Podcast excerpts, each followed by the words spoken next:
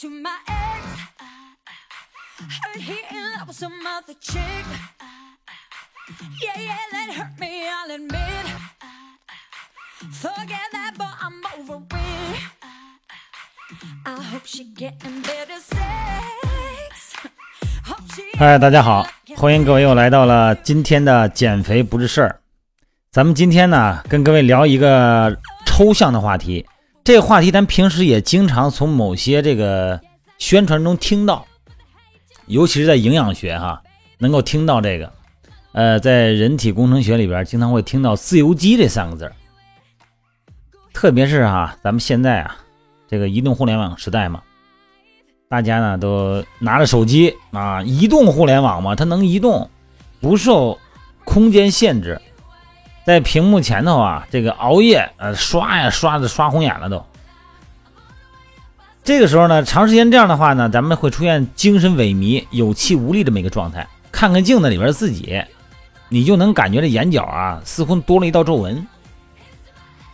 这些所谓的衰老和皮肤的老化和组织细胞的老化，现在科学认为，自由基捣的鬼，它的概率非常高。今天咱们就说这个抽象的这个概念——自由基。耐心听啊，别不理不理会，每个人身体里边都会有。关键问题是，这宇宙的万物啊，它都是由原子组成的。这咱们知道哈，原子又是由电子、中子以及质子组成的。原子合在一起呢，就形成了分子，分子进一步又组成蛋白质啊、脂肪啊各种元素啊、DNA 啊，然后塑造咱们人类。但这人体啊，生息繁衍是基于多种化学反应之上的，这一点你必须得清楚。咱们身体的很多的生化反应，很多的生理表现，它都是化学反应。那么这些化学反应。总称就叫新陈代谢，这个是咱们熟啊。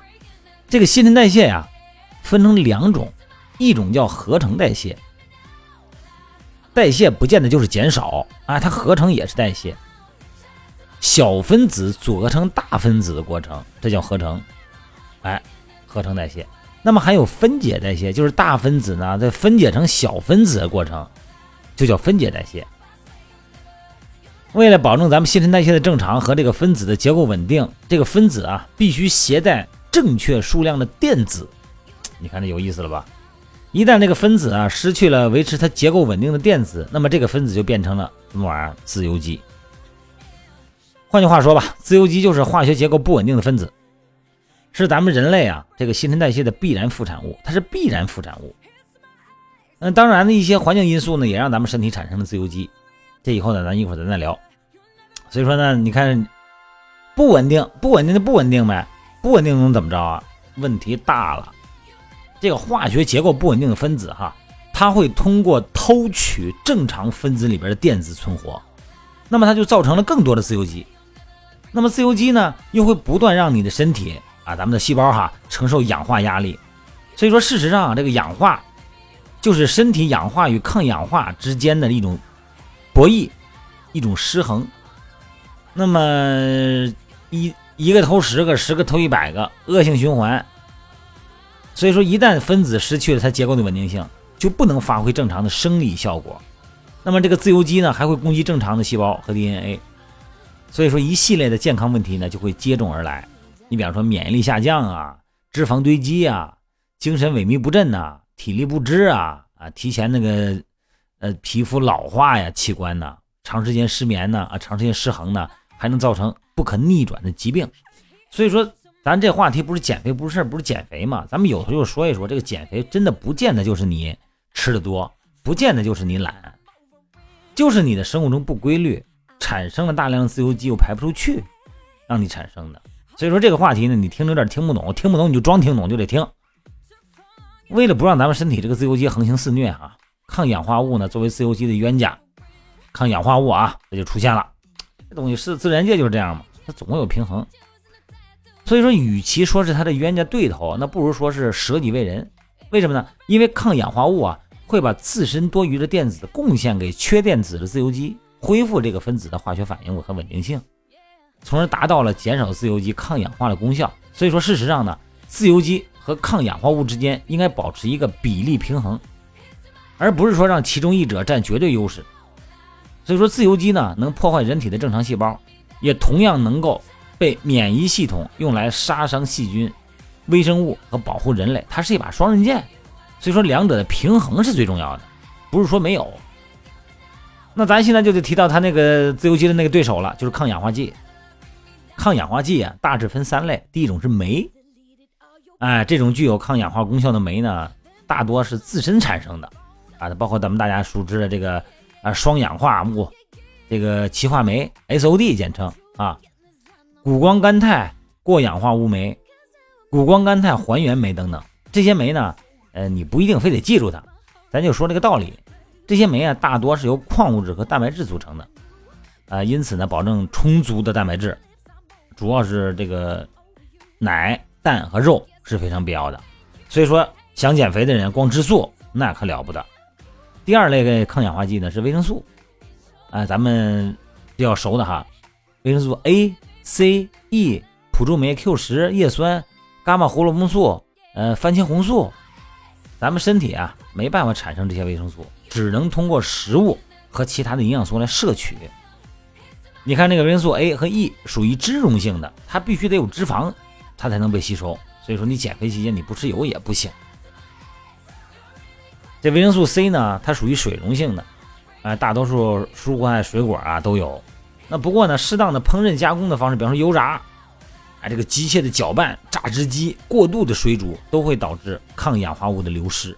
就吃饭的时候啊，别吃那么细吧，啊，咱们的消化系统功能强着呢。咱以前的祖先都吃生肉，都吃树皮，都吃草鞋。据说啊，第三种那个抗氧化物呢是植物营养素。这个植物营养素啊，是植物为了抵抗自由基而储存在体内的具有抗氧化功效的复合物，包括这个胡萝卜素啊，这个类黄酮、多酚类物质。你像大豆啊、咖啡豆啊、红酒啊，还有很多其他的天然食材中呢，都有各种各样的多酚和黄酮类物质。比方说大豆异黄酮，这咱知道是吧？哎，葡萄籽儿里边的原花青素、多酚等等。咱们就这个抗氧化物的摄入而言，哈，种类越多越好，而不是说长期只服用一种抗氧化剂。对于身体这个抗氧化而言呢，多元化而且平衡的饮食非常非常的必要。一来呢，不同的食物呢，它来源有不同的营养物质，嗯，种类多样化呢，能保证这个营养更均衡。第二呢。呃，有些水溶性的抗氧化物呢，不能通过血脑屏障进入大脑，是吧？呃，包括大脑中的血管的上皮细胞啊，防止这个毒素的入侵，但是也会组织营养物质的吸收，所以说因此呢，它没办法发挥更深层的抗氧化作用。所以说，那你说了半天，那怎么进行科学的抗氧化呢？第一，抗氧化得从咱们的生活习惯做起。这个氧化呀，是能量产生必须发生的化学反应。但是过度的氧化会导致大量自由基的产生，呃，影响咱们身体的健康。想要抗氧化、减少自由基，咱们必须先避开这些坑。哪些坑啊？空气污染，哎，咱们避开。那我反正避开了。我从北京我跑海南来了，我是避开了，对吧？第二，抽烟。那你避开了，你跑这儿抽烟来了，那那你没办法是吧？有好空气你你不抽，你抽烟。酗酒。这个酗酒跟喝酒有概念哈，酗酒，环境毒素，这是过度的用农药等等残留啊，高血压，高脂，高脂肪类的饮食，还有什么辐射，病毒真菌的感染，还有一个强度过大，而且长时间的运动就会产生自由基。这个话题以前我也说过。你别看你练得猛，练得嗨，练得特别投入，从精神层面找到了自我，那种过强度的训练绝对产生自由基。所以说，一个礼拜休息个一次、一次两次的，从长期的训练计划来看是非常必要的。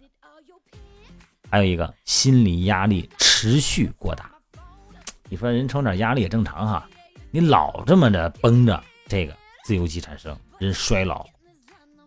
还有一个就是过量摄入糖。这个糖这个东西啊，咱们比咱们想象的要可怕的多。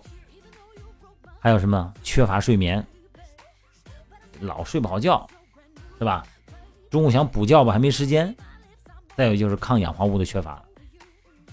就这些因素啊，会导致咱们细胞过度氧化，身体产生大量的自由基。所以说呢，要远离，要想远离这个氧化伤害，你需要尽量的避开那些因素。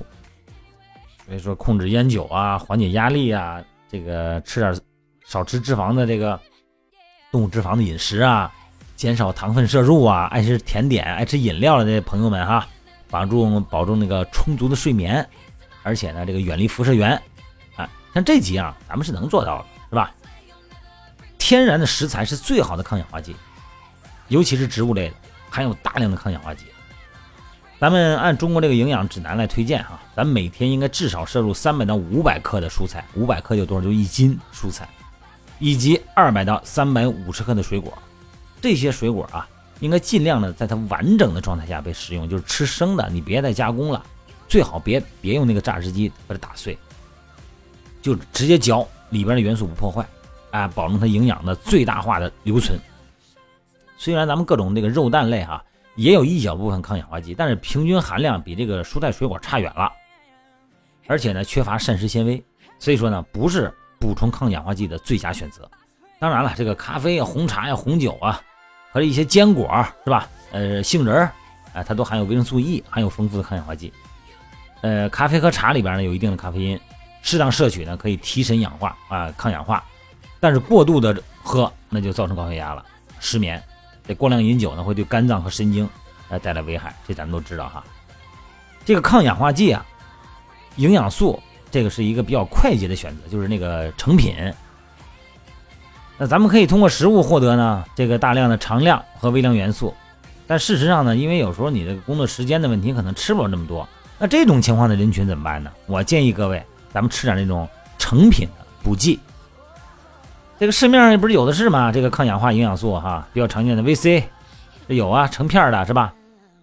每天摄入五百到一千毫克都可以。VE 这个脂溶性抗氧化剂，一般按这个咱们正常标准吧，这个不能多吃哈，每天十五到二十毫克左右是没问题的。呃，葡萄多呃葡萄葡萄多酚啊，抗氧化能力很强是吧？是维生素 C 的几百倍，而且还有美容的效果。但是它不能替代 VC 啊，每天一百五到三百毫克也是不错的选择。所以说建议呢，咱们各位啊，在不同的时期选择不同的抗氧化剂进行补充，啊，过一段时间呢，我就换一种；过一段时间我就换一种，这样的话呢，能够全方位的来补充维生素这个抗氧化剂。但是今天这个话题里边呢，往嘴里吃东西这个容易，我就再次提醒各位那些啊比较没有时间练的，呃，宁可损失睡眠的时间也要运动的朋友们，真的容易产生抗氧化，自由基会更多。得不偿失，好吗？